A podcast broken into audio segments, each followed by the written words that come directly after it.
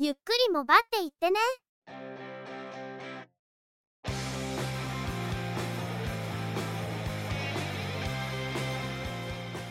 この番組はモバイル通信に関する技術や業界動向に関するニュース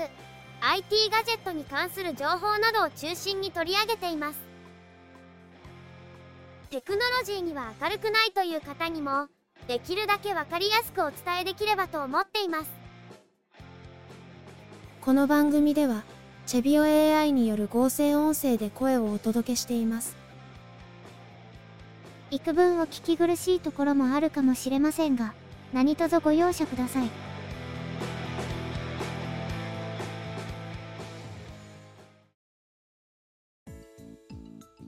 今回のゆくもばこれよりスタートです。お届けしますのはネタ探し編集その他雑務担当が中の人。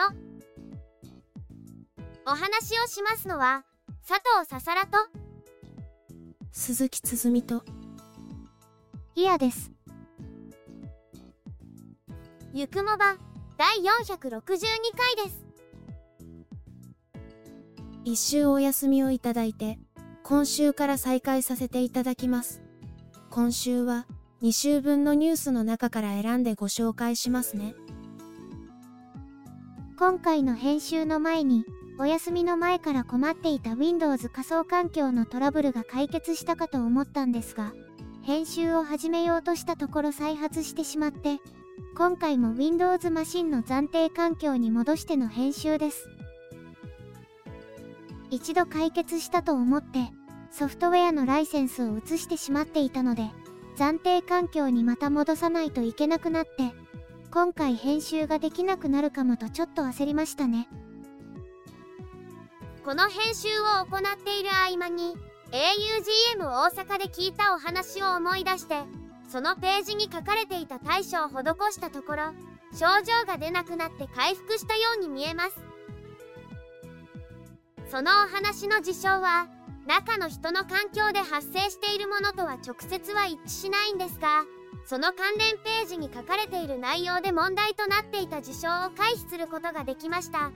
そこからセーフモードに入って対処したところいい感じに問題が出なくなってくれたという状態です。ただ前回のパターンだといい感じに問題が出なくなったと思ったら再発したのでちょっと油断できないんですよね。前回も事象が出なくなった。というか再現しなくなった状態でしばらくチェックして問題なかったので作業環境を戻したらいきなり再発するという保守作業のお約束を見事に踏んでくれたわけで。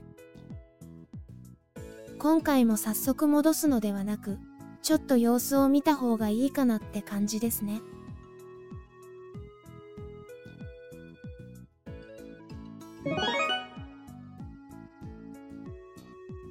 それでは今回のニュースです。ASUS Japan は Android スマートフォン ROG Phone 6の値下げを発表しました。値下げ幅は2万円。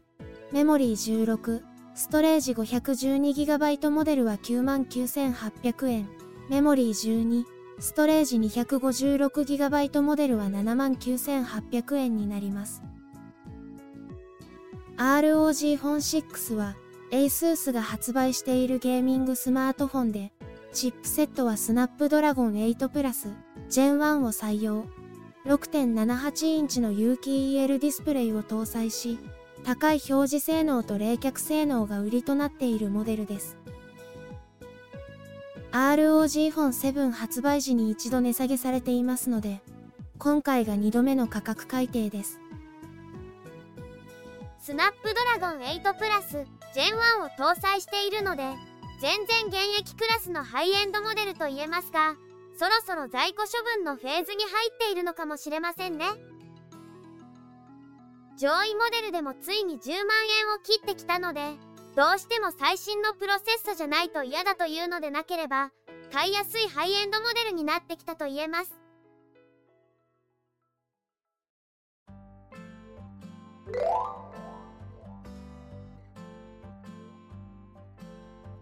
NTT ドコモは、エクシモ、イルモを契約しているユーザーに対して実施していた、期間限定 D ポイント申請率増額特典を、12月利用分をもって終了するとともに、毎月の通信料金などに応じて貯まる D ポイントの付与条件を、2024年1月利用分から一部改定することを明らかにしました。期間限定 D ポイント申請率増額特典は、D カードでドコモの利用料金の支払いをしていないユーザー、また D カードを持っていないユーザーでも、D カード、または D カードゴールドでドコモの利用料金を支払っているユーザーと同等のポイントを付与していました。この特典が12月利用分をもって終了となり、1月利用分からは D カードゴールドを保有していても、ドコモの利用料金の支払いに利用していないユーザーは、D カード保有ユーザーと同等の付与率に引き下げとなります。また、D カードを保有していないユーザーについては、D ポイントの利用者情報登録を行っていない場合、付与率が0%となりポイント付与がされなくなってしまうとのことです。このニュースを見て、中の人はとりあえず D カードを作ることにしましたただ支払いを切り替えるかは様子見です。そのうち D カードを保有していないユーザーは一律にポイント付与を止められるかもしれないと思いとりあえずカードを作っておけばそれは回避できるかなと思いました。もし D カードで利用料金の支払いをしないと付与されないと解約されるときはその時に支払い方法を切り替えてもいいかなという感じです。結構がっつりと囲い込みをしてくる感じですが最近はクレジットカードの利用もポイント還元やどのポイントが貯まるのが自分にとって得なのかをよく考えて決めないといけないと思っていてちょっとめんどくさいなと思うことも増えました。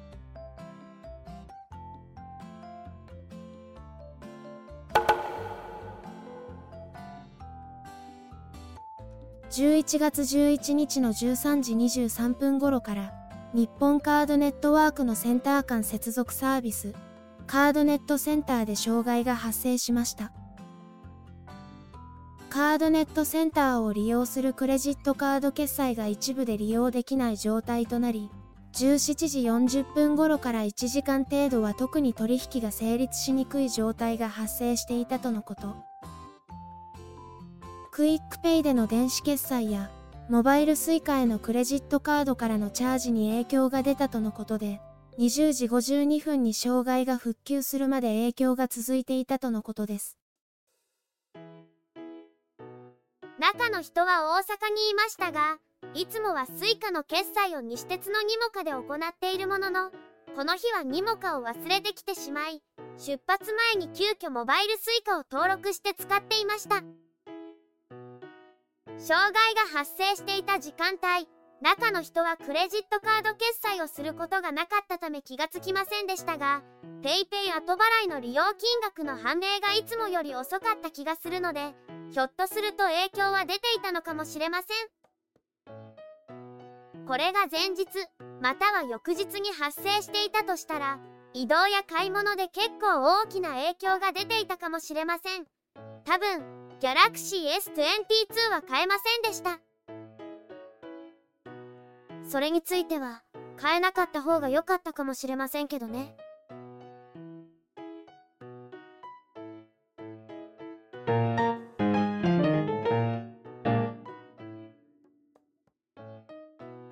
NTT ドコモは Android スマートフォン Arrows Wii F51B に対してソフトウェアアップデートの提供を開始しました。今回のソフトウェアアップデートで Android 13にバージョンアップされるとともに、Arrows Wii 独自の新機能が提供されます。スマートフォンを簡単に使えるようにするホーム画面、シンプルメニューでは、電話アイコンを画面下部のドックに表示することで電話をかけやすくしたほか、画面の下から上にスワイプするとアプリ一覧、ドロワーが表示されるようになったとのことです。ドコモのアローズ Wii についに Android 13が来ました。新生 FCNT が早速いい仕事をしてくれたわけですが法人端末として利用しているユーザーには特にありがたいですね中の人も早速会社のアローズ Wii にアップデートを適用しました今後もこれまで止まっていたアップデートの提供に期待したいですしアローズ N のソフト更新もお願いしたいところです。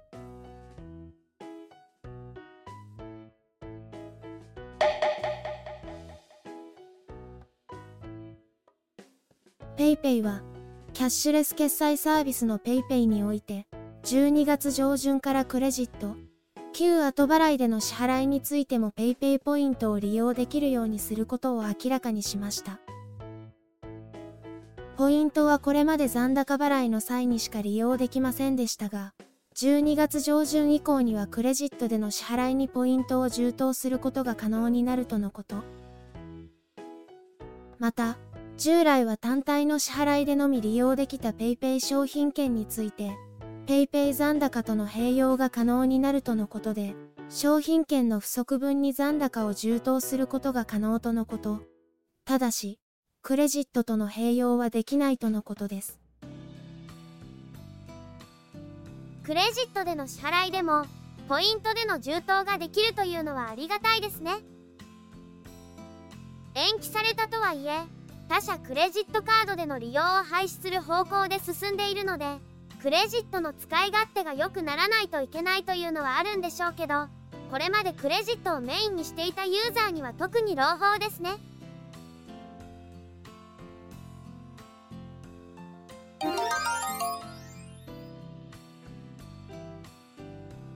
日本郵便はスマートフォンアプリの日本郵便アプリのサービスを2024年1月31日に終了することを明らかにしました。すでに新規インストールはできなくなっており後継の郵便局アプリの提供が開始されています。旧アプリでの宛名書きラベルの新規作成編集は11月30日9時に利用できなくなるとのことです。サービスを拡充するのはいいんですがあまりアプリをコロコロと変えてほしくないなと感じます。郵便局アプリには u パックスマホ割サービスも提供されているとのことで今後これまた別アプリとして提供している u パックスマホ割を統合することも検討しているとのことで長期的な計画に基づいてアプリが設計されたのかちょっと疑問を感じるところです。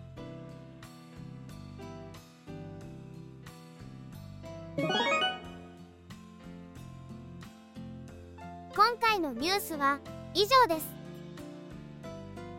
11月11日中の人は大阪で開催された augm 大阪に参加しました最後に参加したのはコロナ前のことなのでおよそ4年ぶりの大阪です今回は会場が梅田ということでお値段が手頃なホテルを探して予約したところエッチなお店とエッチなホテルに囲まれた。ちょっとあれな立地でしたね。安いのには理由がありました。朝っぱらから叫び声が聞こえるとか、夜、食事をするためにホテルを出ようとしたら、あからさまにあれな感じの不釣り合いなカップルとすれ違ったり、まあ、あれですね。良かったのは朝食に困らなかったのと、会場から徒歩数分という近さでしょうか。次に泊まるときはもう少しホテルにお金をかけるか、梅田は避けて日本橋のあたりか、前に泊まったことがある北浜の界隈にした方がいいかもしれませんね。イベントはいつものように貴重なお話がたくさん聞けたので大変良かったです。懇親会で某ポッドキャスターさんに中の人の存在が気づかれていなかったという悲しい事実が判明したりもしましたが、受付の時にすぐ後ろにいましたし何度も目が合っていたので気づいているものとばかりぼっちでいるとたまに存在感がなくなりますからね翌日の日曜日は最初は京都競馬場まで足を伸ばしてエリザベス女王杯を観戦しようかと考えていたんですが移動時間と飛行機のチェックイン時間を検討したところちょっと余裕がなさすぎることが分かって断念。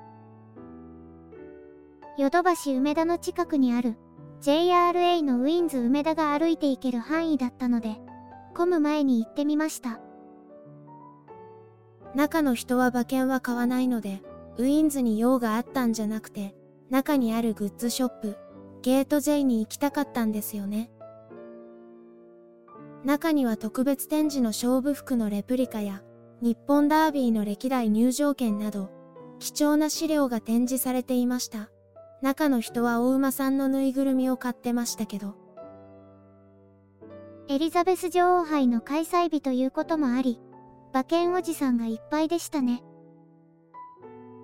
その後日本橋へ移動したんですが、これが良かったのか、悪かったのか。適当にお店を見て回りながら、大阪グルメを楽しみつつ時間を潰すつもりだったんですけど、天気が悪くなってきて入ったのがイオシス難波店。なんとなく中古スマートフォンを見ていたら、福岡よりも在庫が豊富で、しかも安い。以前から、スナップドラゴン8の端末が欲しくて、どれを買うかと考えていたんですけど、いろいろ見比べていて、気づいたらギャラクシー S22 を買ってました。やらかさずにはいられなかったんですね。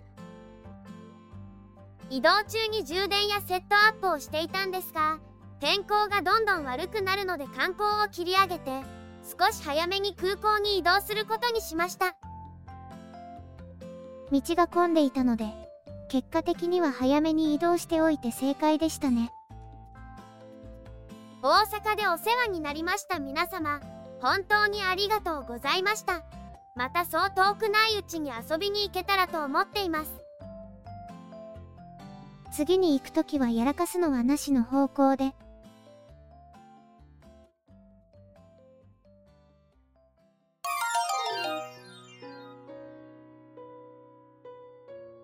今週のゆくもばは、そろそろおしまいの時間です。この番組は、Apple Podcast をはじめ、Spotify、Google Podcast で配信されています。お聞きいただいている皆様とのコミュニケーションを目的として、Discord サーバーを運営しています。ご興味がありましたら、ぜひご参加ください。また、Instagram、Facebook ページ、X、旧 Twitter アカウントなどを運用中です。お問い合わせなどがありましたら、Discord サーバか X アカウントの DM にてご連絡いただくと、早くお返事できるかと思います。ゆくもばは2014年から配信をしていますが、過去に配信したものを、ゆくもばアーカイブスとして再配信を行っています。更新は不定期ですが、過去配信分にご興味がありましたら、ぜひお聞きください。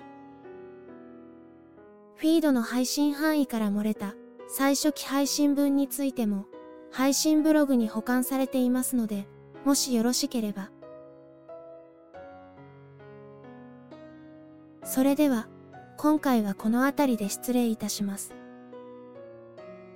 また次回、皆様のお耳にかかれますように。ゆっくりもばっていってね。ゆくもばは、チェビオ AI による合成音声で制作されています。番組の作成にかかる情報収集、音声編集、その他配信についての一切の雑務を担当するのは、中の人。番組アートワークなど、グラフィック作成協力は、中川洋山。声をお届けしましたのは、佐藤ささらと、鈴木つづみと、イヤでした。